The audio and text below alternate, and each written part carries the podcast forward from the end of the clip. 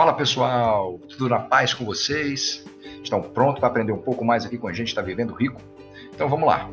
No dia de hoje eu estou dando início à nossa série Finanças Comportamentais, com diversos episódios em que vocês passarão a conhecer como as finanças agem dentro da psicologia e o inverso também, como a psicologia age dentro das finanças. Esse conceito foi criado por Daniel Kahneman e já fica a dica de um livro para vocês, inclusive disponível no nosso podcast aqui, que é Rápido e Devagar, uma obra sensacional do Daniel Kahneman. O meu nome é Camilo Castelo, sou mentor de alta performance aqui da Vivendo Rico e também da área de desenvolvimento humano, desenvolvimento pessoal. Qualquer assunto da área vocês podem falar comigo. Então vamos lá. As finanças comportamentais elas englobam conceitos de economia associados à psicologia, como eu falei para vocês anteriormente. E o intuito disso é construir um modelo bem especificado, bem detalhado do comportamento das pessoas em relação às suas finanças. Esses temas são incorporados para esclarecer o processo da tomada de decisão em relação ao dinheiro. Exatamente. Aqui a gente vai estudar como que o dinheiro influencia a nossa tomada de decisão, de diversas formas. E além disso, a gente parte do princípio de que as pessoas são afetadas por fatores comportamentais, que em quase todos os casos afastam elas de uma decisão puramente racional em relação aos seus investimentos. E aqui cabe um adendo, tá, pessoal? Nenhuma decisão ela pode ser é, plenamente racional. Nosso cérebro totalmente sistêmico, ele é integrado pela parte racional e emocional. O segredo está na união desses dois pontos desses dois hemisférios. E para ficar didático para vocês aqui, eu vou introduzir um tema muito comum dentro do desenvolvimento humano, que é inteligência emocional.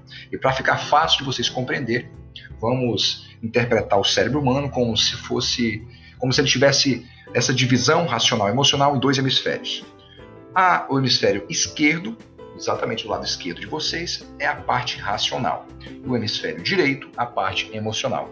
A partir daqui a gente vai utilizar esses conceitos, tudo bem? Beleza. Então vamos seguir. É, logo, se o processo de tomada de decisão de um investidor não pode ser tratado de forma totalmente racional, é natural, óbvio, né, que se chegue à conclusão de que as pessoas podem avaliar o preço dos ativos financeiros, qualquer que seja ele, muito para cima ou muito para baixo do valor real que ele, que ele tem. E por conta do seu excesso ou até pela falta de confiança sobre o desempenho desses ativos, por exemplo.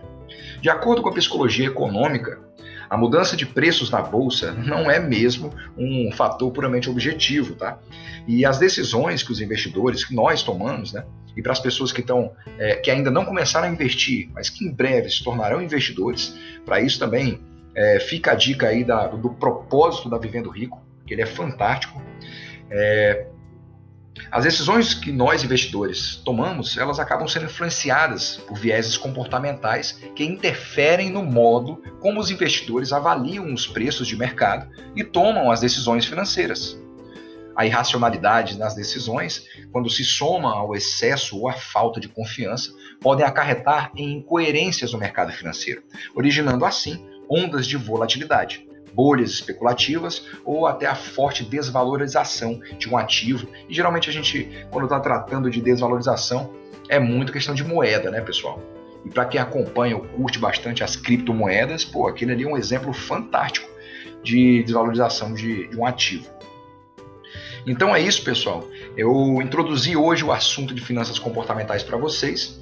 No próximo capítulo, no nosso próximo episódio, eu vou tratar sobre é, quem foi ou quem é, quem é na realidade, né, Daniel Kahneman, quem foi Amos Tversky e Richard Taylor, que de um modo geral foram responsáveis por criar esse conceito. Eu desejo a vocês um excelente dia, que seja produtivo. Anotem sempre as principais ideias que surgirem durante qualquer tipo de aprendizado. Isso é uma dica é, nas entrelinhas, ok? Porque no momento que vocês estão tendo aprendizado, aquilo é novo para o cérebro. E se vocês não passarem a ideia para ele de que aquilo é importante, como é que se faz isso? Escrevendo, anotando. Se vocês não fizerem isso, a ideia vai se embora. Tá bom? Um grande abraço, fiquem com Deus e até a próxima.